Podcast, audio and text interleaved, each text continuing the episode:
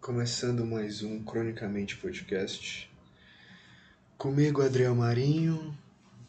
Hoje é dia 8 de junho de 2021, 19 e 56. Estou gravando hoje especialmente à noite, já que estou com toda a aparelhagem completa seja do microfone até a interface de áudio e o fone. Eu bem disse no, na semana passada que iria dar uma profissionalizada aqui ia dar uma melhorada no áudio, ia dar uma melhorada no podcast aqui para ficar uma coisa mais mais apresentável, né? Bom, cumpri minha promessa. E tô de volta aqui mais uma terça-feira. Hoje de manhã eu gravei um podcast de 16 minutos, mas eu apaguei porque tive que vir aqui, tive que vir no quarto para para montar uma TV. Montar não, né? Instalar uma TV aqui. E aí ficou meio apertado assim. E eu não gostei não do podcast, aí eu apaguei. Tava aprendendo a mexer no, aqui na interface também. Tava dando uma brincada nele. Com a aparelhagem aqui. Tô me sentindo um DJ dos anos 90. Brin brincando com o aparelhinho um cara de rádio amador, sabe? Que fica. tá no meio do oceano, que aí eu tô transmitindo pro. as pessoas que estão em terra. É, o que eu tô passando aqui. Enfim, mais uma terça-feira gravando isso aqui. É... Fim de semana, domingão, acordei, meu amigo, um amigo meu me ligou de manhã pra dar um rolê aí. Acabou que a gente foi lá na beira-mar. E, putz, tava lotado, bicho. Muita gente na praia. A gente foi até no Espigão. Fazia muito tempo que eu não fazia isso. Que eu não ia no Espigão. É, pra dar uma olhada assim no mar, sabe? Eu sempre fazia isso, pelo menos uma vez na semana fazer isso e fazer. E já, já tem esses dois anos aí, né? Ano passado e esse ano de pandemia. Não, não, tem, não faço mais esse tipo de passeio assim, público, né? E daí a gente foi lá, mas pô, foda que tava. A gente foi, era 10h40 mais ou menos, tava muito quente. Tava insuportável. Eu tava só com um boné. Bonézinho assim protegendo. Com a máscara ainda, aquela coisa prendendo teu cara. Aí eu falei, não, não, bicho, vamos. Vamos parar aqui no, no restaurante, vamos tomar um, tomar um negócio, tomar uma cerveja, porque senão vou desmaiar aqui, é muito calor. E o meu amigo também tá sofrendo lá. Aí a gente foi pro. A gente foi pro. Parou num, num bar que tem lá.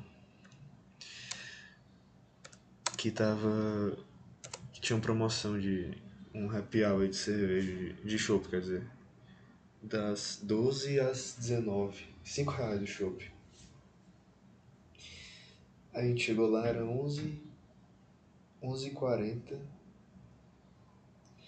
Daí chegamos. Aí a gente sentou lá, eu perguntei pro cara, garçom, já tá funcionando aí a promoção do chopp? Aí ele falou, ah tá, já tá Tá funcionando já. Aí beleza, depois então traz dois, por favor. Daí. O cara trouxe dois chopes quentes. Cara, o show parecia uma sopa. eu juro, o chopp tava. Tanto que eu e o Tutu a gente bebeu assim, putz, isso aqui tá horroroso. Que merda é essa? Chopp horrível. Aí eu falei, ei irmão, cara, putz, é, não, não dá não, esse chopp aqui troca pra gente, por favor, porque tá muito quente. Aí o cara falou assim, não, o chopp tá quente. Aí é, tá. Aí tá bom, vou trocar. Aí ele, ele voltou e falou assim, olha, eles ligam a chopeira meio-dia. E meio-dia é o horário que tá anunciado, né? O, o, começo da happy hour. Daí eu falei. Aí ele falou, então tá tudo quente, tá tudo nesse, nessa temperatura aí. Aí eu falei, não, então traz, traz um Heineken aí. Qual é o sentido do cara ligar uma chopeira ao meio-dia se o cara chega meio-dia pra beber? É o chopp quente? Não sei, eu fiquei com isso na cabeça. Eu fiquei com. Eu fiquei. Quando isso aconteceu, eu já, eu já fiquei com vontade de falar isso aqui, entendeu? Só por questão cômica de. Sei lá, o cara anunciar o happy hour meio-dia e ligar o aparelho no mesmo horário. Mas enfim.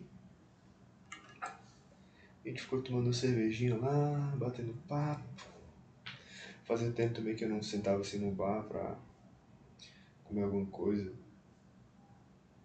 Mas pedindo coisa em casa um tempão já. E aí, tomamos cervejinha, tomamos. Acho que a gente tomou duas Heinekens e dois chopps cada. É, e pedi uma batata frita de 80 reais. é impossível, bicho. É, é, impossível você sair de casa hoje e não gastar 50 pau. Qualquer canto. Você pisou fora de casa, você gasta 50 reais. É, se não for de gasolina, é qualquer. Vai comer um sanduíche, é 35. Já não há esperança, meu amigo. Tá tudo muito caro. Mas enfim, foi divertido. Eu cheguei em casa aqui, tava um pouco bêbado, assim, domingo. Cara, eu não consigo beber cerveja. Eu, eu bebo cerveja e eu, eu durmo na hora. Acho que tem, tem, tem tipo um sonífero. Sonífero na. Falei sonífero?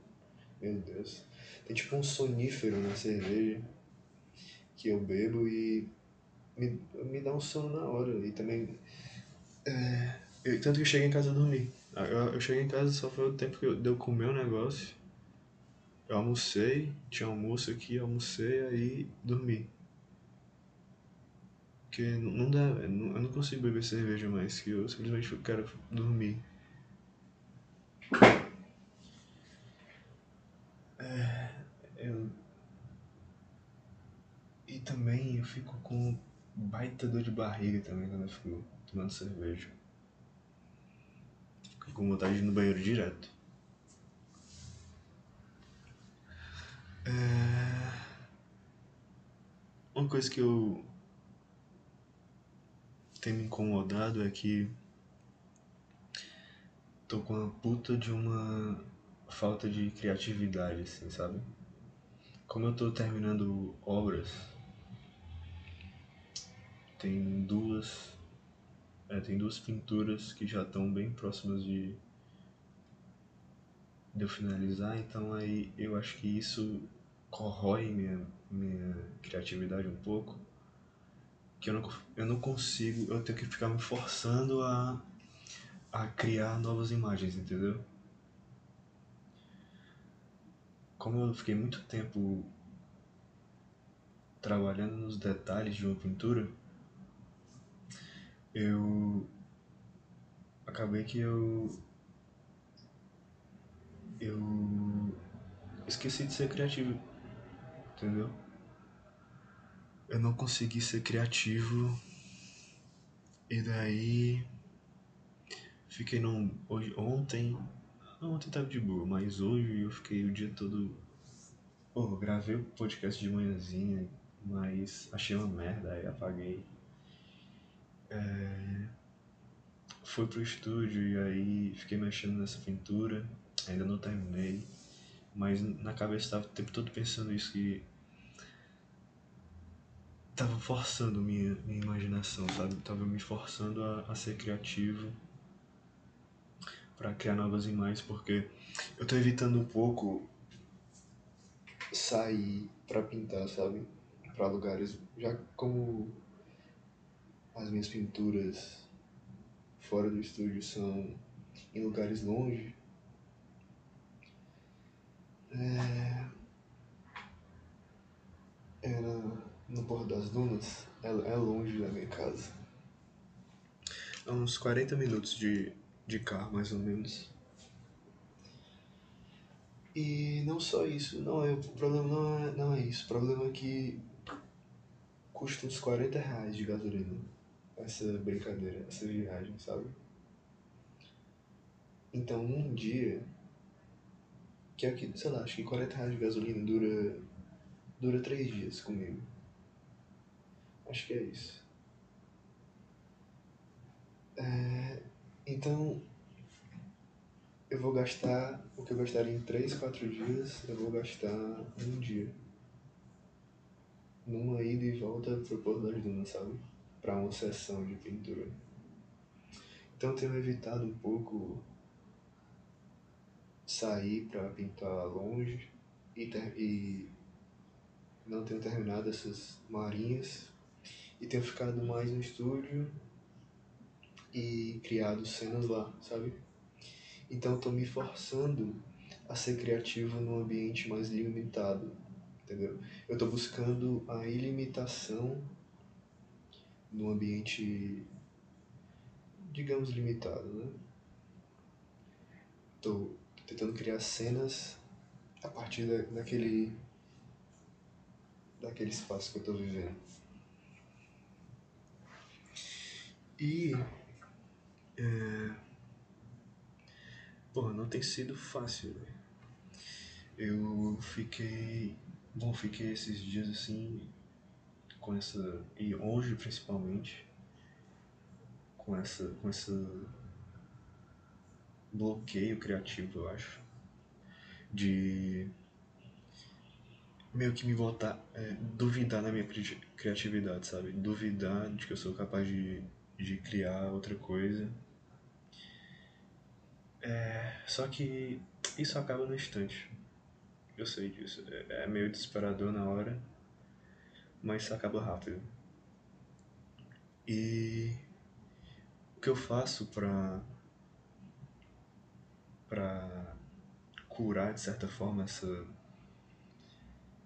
esse bloqueio criativo é que eu consumo eu vou consumir outros artistas, sabe? Então eu tava vendo as pinturas do Harold Gilman, que é um pintor inglês. Ele é contemporâneo do Siquer. E eu já conhecia assim, o trabalho dele, já tinha dissecado assim, a vida dele e tudo. Mas eu voltei a olhar as coisas dele porque ele é um pintor muito doméstico, sabe? Ele criou toda uma obra a partir de cenas domésticas da mulher dele amamentando as filhas, autorretratos dele, é, naturezas mortas, é, os móveis da casa dele, sabe? Isso é essa é uma temática clássica da pintura já. E eu fiquei consumindo muito justamente para não para fazer igual, óbvio, mas para me basear e para ter ideia de que dá para eu criar mais coisas a partir de desse ambiente doméstico assim, né? sabe? Eu até tava pensando nisso porque como eu tô pintando muitos autorretratos no estúdio, é, isso faz com que eu que essa minha selvageria de, de sair e pintar fora, enfrentar o, o sol, o vento, né? Todas essas coisas que te atrapalham, é, eu trouxe para essa selvageria pro estúdio, entendeu? uma espécie de selvageria doméstica. E eu fiquei consumindo muito as obras dele nesses últimos tempos, justamente para para ter noção de que eu posso ser criativo e não preciso não preciso me desesperar assim de que desse bloqueio é natural, daqui a pouco eu já vou ter, hoje eu já tive uma ideia assim. Passei a tarde é foda, bicho, porque quando você entra nesse, quando eu tô terminando obras, eu já tô pensando nas próximas, sabe? Justamente para não cair nesse limbo. Mas mas enfim, aí eu tô eu fiquei consumindo esse cara. Fiquei vendo as pinturas dele e já tive uma ideia já. Separei até uma, uma nova, nova tela aqui, uma tela um pouquinho maior de 50 por 60 para ver se eu começo amanhã uma ideia que eu tive. E assim vou eu. E assim vou eu. É... Nada. Nada.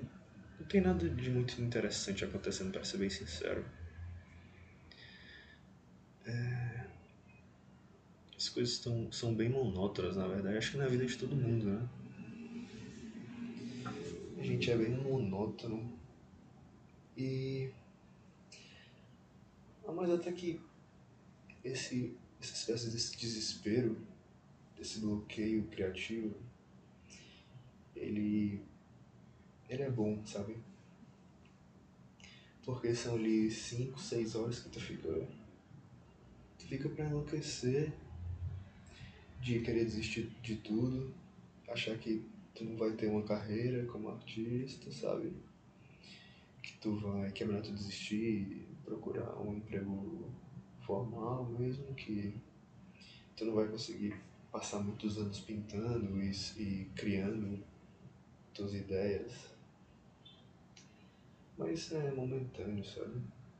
E eu adoro viver essas coisinhas assim, de, sabe, sei lá, ir no restaurante e, e uma coisa engraçada acontece, aí eu, sei lá, tiro uma sacada cômica só pra, pra abrir aqui, por exemplo. Também acho que tem a ver de que ontem foi o dia que eu comprei o microfone, o, o fone que o vendedor me disse que esse fone que eu comprei é o fone usado pelos músicos quando eles vão fazer live. E aí eu acreditei. Porque quem sou eu para duvidar de um músico, né? Eu não tenho conhecimento nenhum desse, dessa aparelhagem, estou descobrindo agora esse mundo. E eu vi aqui mesmo, é verdade, muito, muita gente usa esse, esse fone. Acho que é AKG. É, AKG é o nome da marca. E, enfim, comprei todas essas coisas, do fone, o microfone, né? Para botar na interface. E, e também, acho que eu, me deu uma. Fiquei muito empolgado assim, caralho, agora eu já tô com as minhas coisas, já, já vou começar a fazer do jeito que eu quero, né? Aí acho que isso aí também me deu um muito. Me jogou uma adrenalina assim. Não sei bem se é adrenalina, mas. Me deu uma empolgação. E aí no outro dia dá aquela baixada aqui, né? Não é nada demais, tá? Só comprou os aparelhos e vai fazer do jeito que tu quer agora. Botei até a músicazinha aí de começo pra dar uma zoada aí. ai ai. Bom, eu acho que. Ah, acho que é legal comentar isso. Eu Tô lendo, tô acabando dois livros agora. Será que eu falo disso? Enfim, fala, foda-se. Tô lendo o livro do Paulo Francis, né, 30 anos esta noite, que é sobre o golpe militar. E ele era, ele era, ele era, né? Era jornalista na época. e ele fala sobre as impressões dele do dia, da um pouco antes, é, no dia e depois, sabe? E além disso ele fala sobre muitas outras coisas, ele fala, cara, ele fala de tudo nesse livro, fala de arte, fala de política, fala de questões socioeconômicas. E o outro que eu comecei agora é a Revolução dos Bichos, do George Orwell. E acho que eu vou. Acho que é interessante eu ficar falando assim um pouco das minhas impressões né, do que eu tô lendo e. Sei lá, quem sabe. Pode ser uma, uma bela, um belo exercício mental e. e reflexivo para para que o livro ele fique mais mais vivo assim na tua memória, né? Apesar de que a, melhor leitura é a releitura. Porque toda vez que eu leio um livro pela primeira vez, é, eu, eu esqueço boas partes dele. Eu pego só um pedacinho dele assim. E aí a maior, a maior parte eu esqueço. Aí quando passa, sei lá, seis meses, um ano, eu vou ler de novo. Aí eu consigo lembrar de tudo, Consigo lembrar de tudo. Eu terminei é, O Apanhador do Campo de Centeio. Ah, livro foda, muito bom livro. Quando você sabe que o livro é bom é quando você tem o sentimento de que o autor escreveu aquilo para você ou que você é o personagem, sabe? Parece que você é a personagem ali. E eu sempre, eu tava muitas horas sentindo aquilo ali no apanhador do campo de centeio. Apesar dele, na obra, o, o cara ser mais jovem assim, mas muitos, por muitos pensamentos assim que o cara tem, muitas críticas que o cara desenvolve. É, tinha muita coisa ali. Engraçado que eu tá quando eu tava lendo esse livro, eu fui pesquisar sobre o Salinger, que é o. Acho que é assim que fala o nome dele, Salinger. Fui pesquisar sobre a vida dele, aí saiu um, um filme, né? Sobre, sobre esse livro específico, sobre esse período da vida dele que ele estava escrevendo esse livro.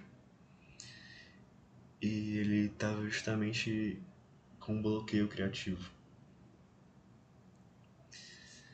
Ele estava é, duvidando assim da própria criatividade, duvidando da, da própria capacidade. E é justamente onde eu me encontro agora, né? duvidando. Porque na, na maior parte do tempo, como eu estou sempre fazendo, estou sempre pintando, eu não tenho nem tempo para me questionar, sabe?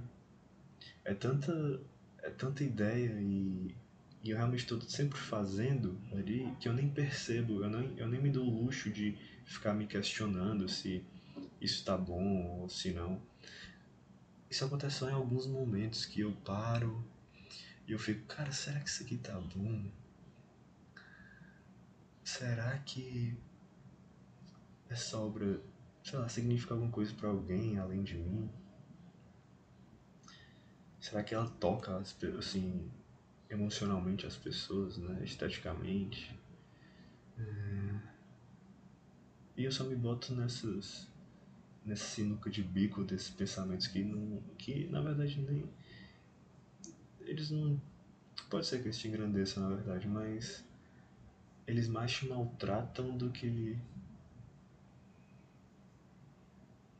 do que te fazem realmente ser produtivo, sabe? Mas ao mesmo tempo que eu acho que nessa dorzinha aí que tu sente de ficar se questionando e duvidando da própria capacidade, é onde mora o verdadeiro artista, sabe? No sentido de que você não pode parar de ser crítico com o próprio trabalho. Você tem que manter essa linha de quase ódio ao próprio trabalho e ao mesmo tempo você saber que é bom, entende? Você sabe que é bom e que tem alguma coisa ali né, que você está fazendo, que você é capaz, mas ao mesmo tempo você duvida. Você se bota nessa. Porque você tem bons. Você tem bons. boas referências. Né? Quando você conhece pintura, você, sei lá, tu conhece a obra do Monet, então tu já tu sabe que é bom. Tu sabe o nível ali. Quão, quão alto é o nível ali. Então, tu quer chegar o mais próximo daquilo, né? Tu quer ser um pouquinho que nem ele. Então, como tu, tu não tem o tempo que ele teve, tu é jovem ainda, então tu se bota nessa de que, eu sou um merda, nunca vou conseguir ser um bom artista. Isso que eu tô fazendo é ruim, ninguém gosta, eu não gosto, entendeu?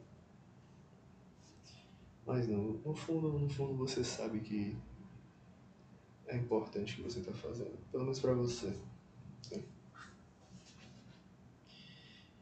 E cara, eu, eu realmente eu, eu fico aberto a referências em todos os.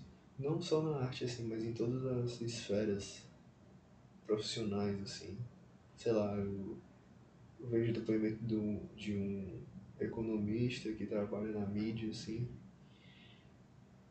para entender o percurso dele e que para ver que, que é muito parecido, sabe? Todo mundo se todo mundo se bota em questionamento, todo mundo fica vendo os músicos, os comediantes. E é justamente isso, é um trabalho